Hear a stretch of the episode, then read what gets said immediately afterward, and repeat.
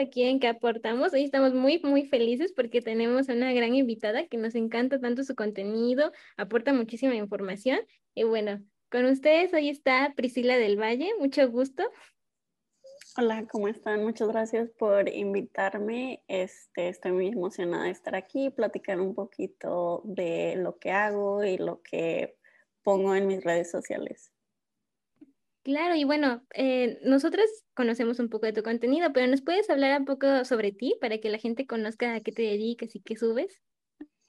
Sí, pues, este, como ya lo mencionaste, soy Priscila, soy este, mexicana, americana yo, mi historia empieza cuando nací pues en, la frontera de Ciudad Juárez y El Paso, Texas, pero con papás mexicanos pues siempre me, este, me fui a vivir a México. Vivimos en Ciudad Juárez por varios años, después nos mudamos a otras ciudades en Coahuila y pues terminé en Saltillo, Coahuila para la preparatoria entonces, a ese punto de que ya terminas la prepa y estás en proceso de qué carrera vas a estudiar, a dónde vas a tomar el examen de admisión, a qué facultad, etcétera, este, yo decido que quiero ir a la, facultad de medicina, estudiar medicina y me pongo a ver cómo puedo tomar estos exámenes de admisión. Entonces, tomo el examen de admisión en la facultad de medicina en Saltillo, que sería la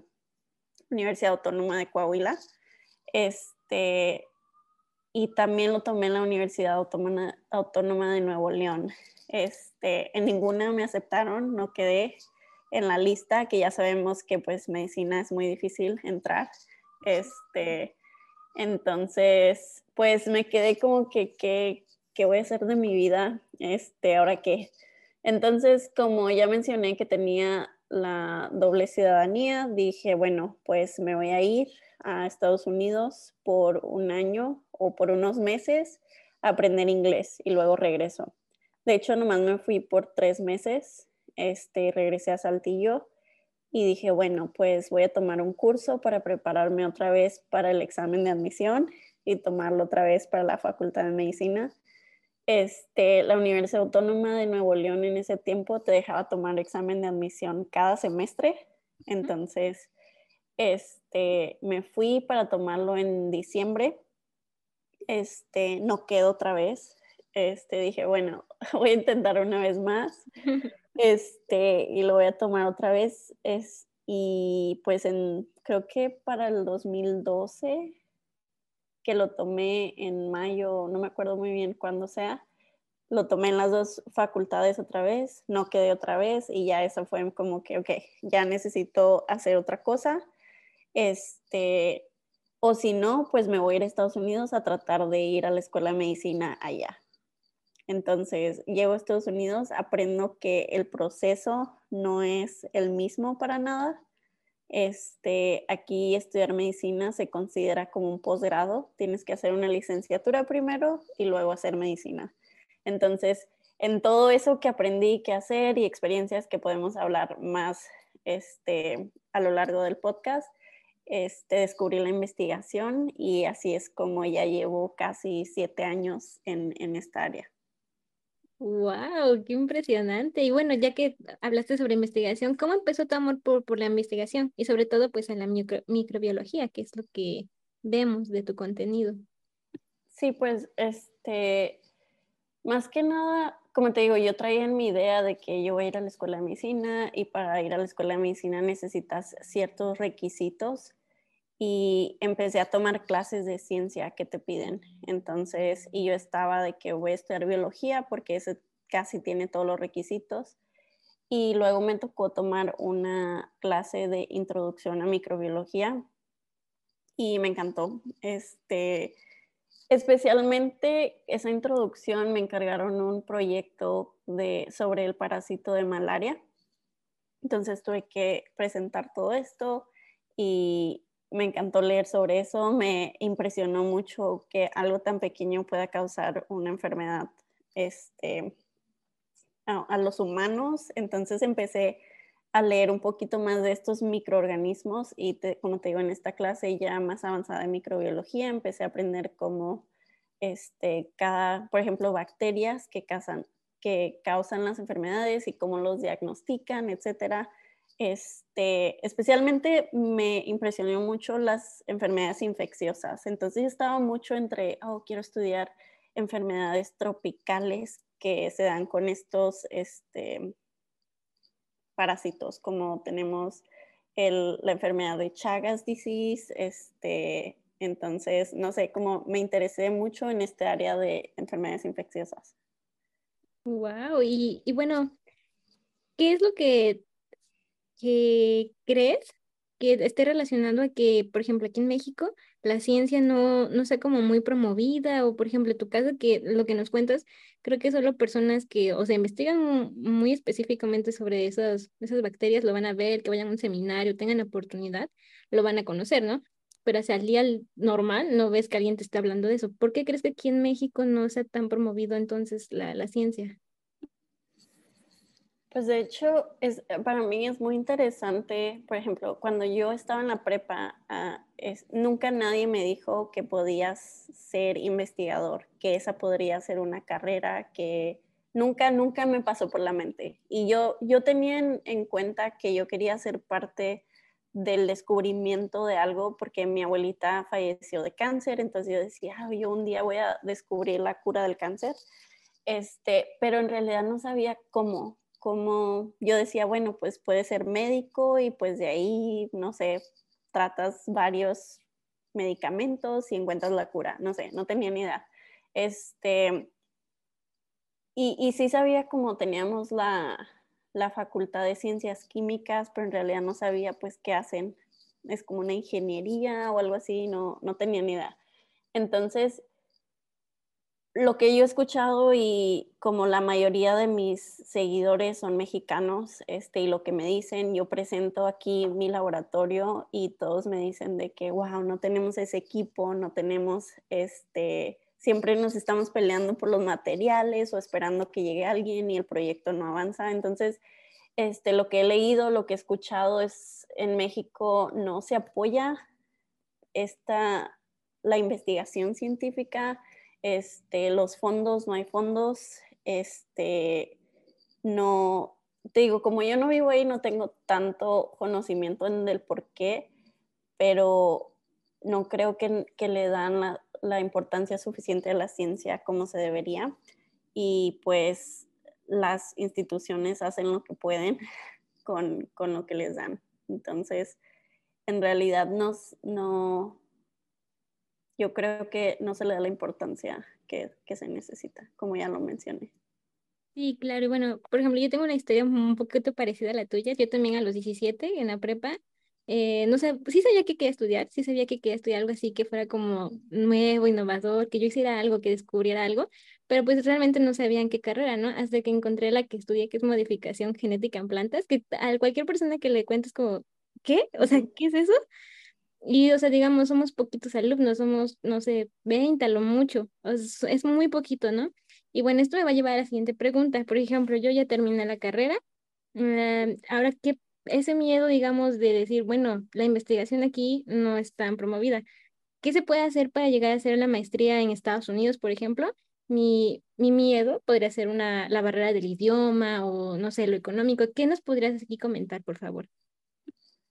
Sí, pues este, bueno, pues quería comentar este, un poquito de cómo, por ejemplo, yo que estoy haciendo un doctorado, antes de irme a esa pregunta, y cómo nadie sabe qué es un doctorado.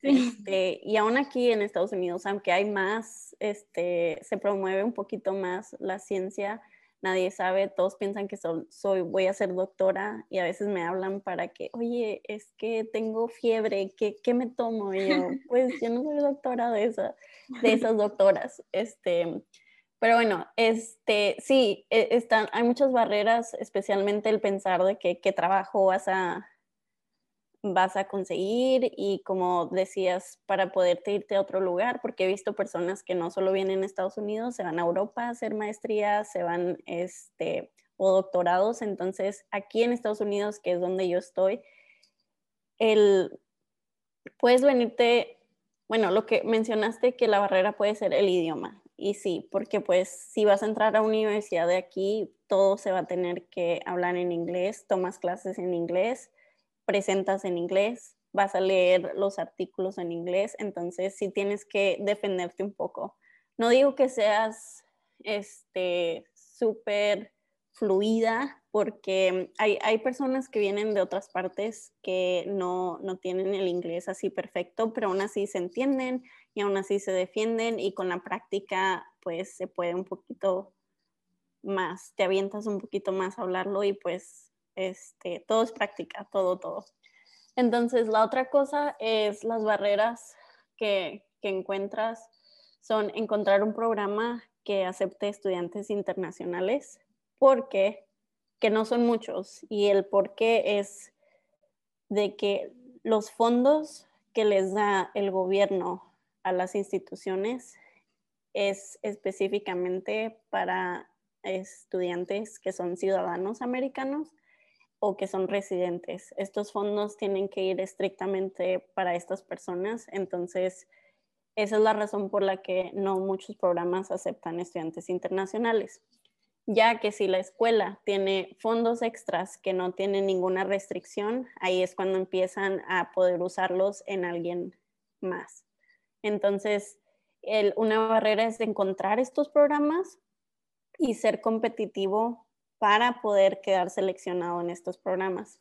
Lo que yo he visto en mi este, programa de doctorado, que sí aceptan estudiantes internacionales, este, tienes que venir ya. Yo estoy en un programa de doctorado directo, entonces yo como ciudadana americana, yo no tuve que hacer una maestría para entrar.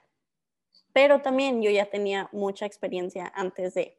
Pero si eres estudiante internacional, aunque sea un programa de doctorado directo, yo recomiendo y lo que he visto con estudiantes internacionales es que vengas con una maestría ya.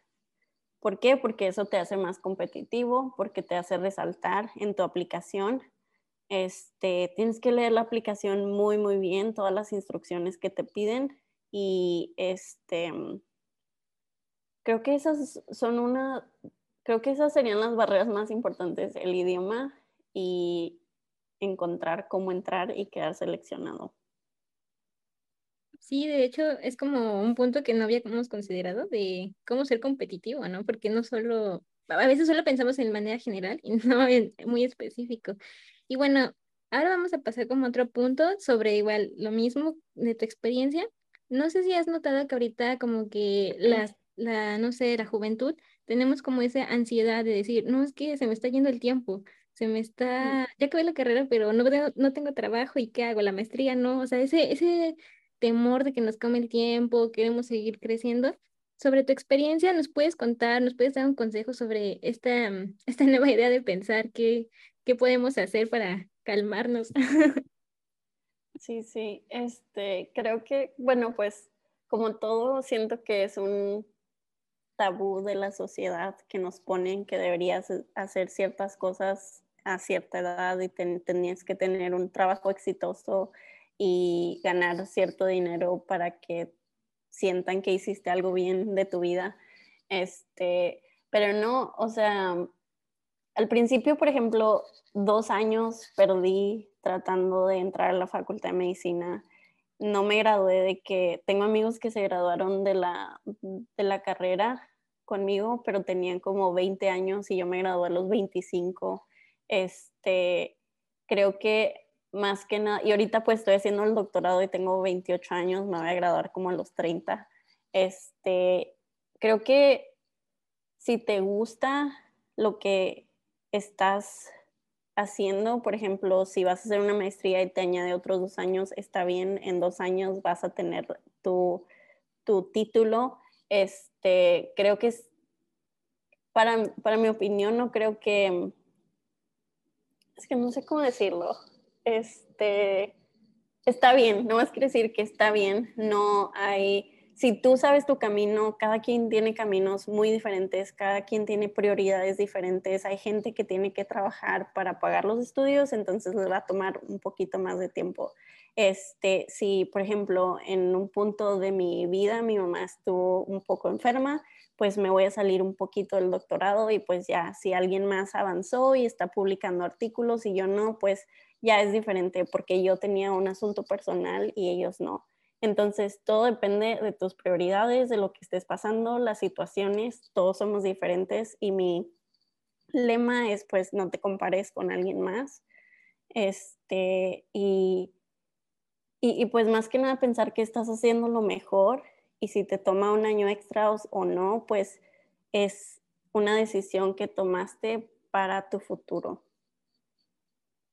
Y tienes muchísima razón, pues es que, mm, como te había dicho ahorita, digamos, ese pensamiento de competir y todo eso, pues nos ha llevado un poco a esa ansiedad. Y qué bueno, sí, tienes mucha razón, todos tenemos diferentes caminos, diferentes objetivos, no hay que sentir como, es que él ya me ganó, ¿no? O cosas así. Sí. Y bueno, ya casi para ir terminando este episodio, queríamos preguntarte, pues a ti qué te gustaría dejar como huella en el mundo o como nuestro título, ¿de qué te gustaría aportar a la sociedad? Sí, pues este, yo creo que yo nunca pensé que la gente estuviera interesada en ver lo que hago.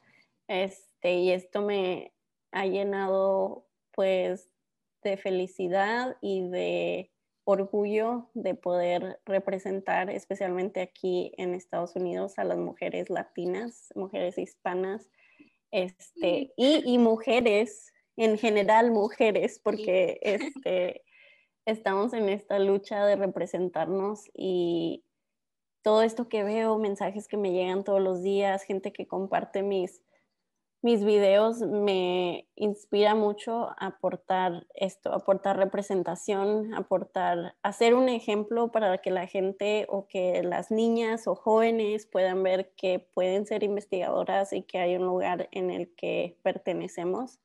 Este, eso me inspira mucho y eso lo quiero aportar. Qué bonito, y de verdad muchas, muchas gracias. Y bueno, ya para acabar, la última pregunta es, ¿qué consejo nos puedes regalar para la gente que nos escucha, que pueden ser jóvenes, que están como en duda sobre estudiar algo de investigación, o pues como nos habías dicho, ¿no? Alguien que no pasó su examen y que se sienta así como de, ay, ¿qué puedo hacer? ¿Qué consejo nos puedes regalar? Bueno, pues yo creo que este, como, como lo mencionaste, en ese momento que no pasé mis exámenes me sentía perdida, te sientes, y ha habido más ocasiones en las que me siento la, la que menos sabe en un salón, en un cuarto lleno de personas. Este, he sentido mucho síndrome del impostor y nomás este, uno de, los consejos que yo siempre doy es que este, pero que uno de los consejos que quiero darle a la gente es que muchas veces nos sentimos como que no encajamos, como que nos llega el síndrome del impostor y me ha pasado a mí y créanme que les pasa a mucha gente y pues uno de mis mejores consejos es que hables con tus compañeros, hables con gente que está pasando por lo mismo que tú y te darás cuenta que todos están en el mismo proceso de aprender. Este, por ejemplo, yo que soy estudiante de doctorado, mi primer año estaba de que no, yo no puedo estar aquí, no sé nada de esto. Y después entendí que pues yo soy estudiante y estoy aquí para aprender. Este, también es muy, todo lleva tiempo, todo lleva práctica, todo lleva esfuerzo. Y pues si pones esas tres cosas en, en marcha, vas a llegar a, conseguir tus sueños o la carrera que quieres o los objetivos que quieres en la vida. Muchísimas gracias de verdad por el consejo. Esperemos que también te haya gustado estar aquí con nosotros. Y bueno, si la gente quisiera conocer un poco más de ti, sobre todo el programa en el que estás, en el doctorado, para algunos que ya estén en ese proceso de, ay, puedo tener chance, ¿nos puedes regalar tus redes sociales para que mm, te sigan y vean también tus TikToks? Sí, muchas gracias a ustedes por la invitación y pues sí, tengo mi Instagram y mi TikTok y los dos están con PRIS DBM BS Science versus Science. Este, y ahí tengo, pueden ver los links en mi bio y ahí tengo link, ahí tengo el programa de doctorado en el que estoy y pues pueden entrar y ver todos los requisitos y tengo varios posts que pues tienen la información también. Ok, muchísimas gracias y bueno, esperemos que les haya gustado el episodio, que también se suscriban, nos comenten y nos digan qué les pareció. Y bueno, nos vemos hasta el próximo capítulo. Adiós.